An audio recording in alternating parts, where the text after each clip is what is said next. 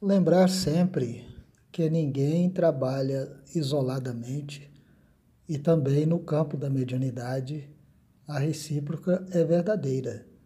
Ninguém trabalha sozinho no campo da mediunidade. Existe a equipe de trabalhadores espirituais que, aliás, fazem a maior parte do trabalho.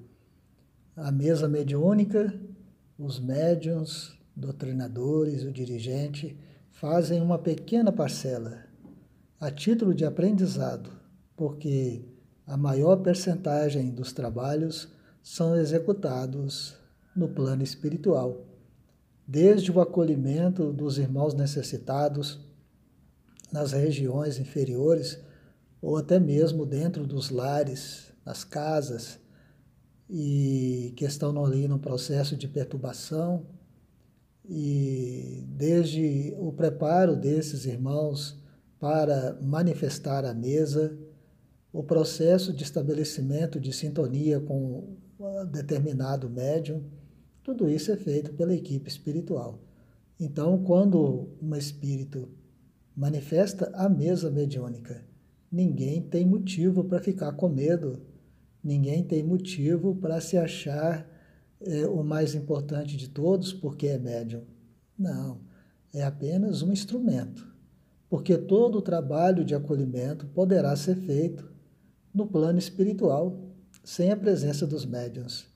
Então, a oportunidade que é dada para os médiuns, para os doutrinadores e para o dirigente é no sentido de preparar-os, preparar-nos né, para a vida imortal, para a vida espiritual, já vivendo no plano físico com, com o coração ligado à vida espiritual, ou seja, com um pé na terra e um pé no plano espiritual.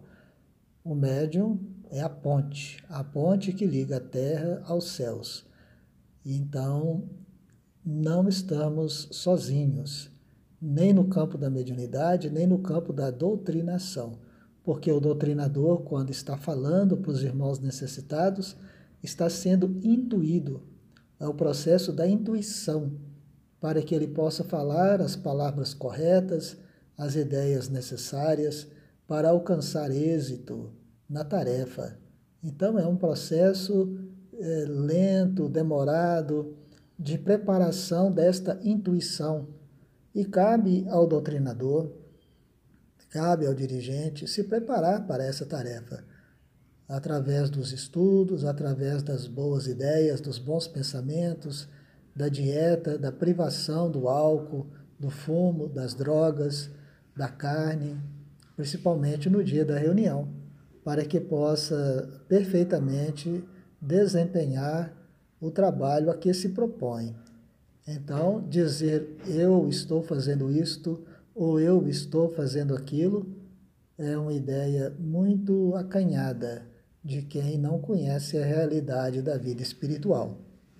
Na pergunta 549, 649, 639 do Livro dos Espíritos, aliás, 369 do Livro dos Espíritos, é, Allan Kardec pergunta se os espíritos influenciam em nossa vida.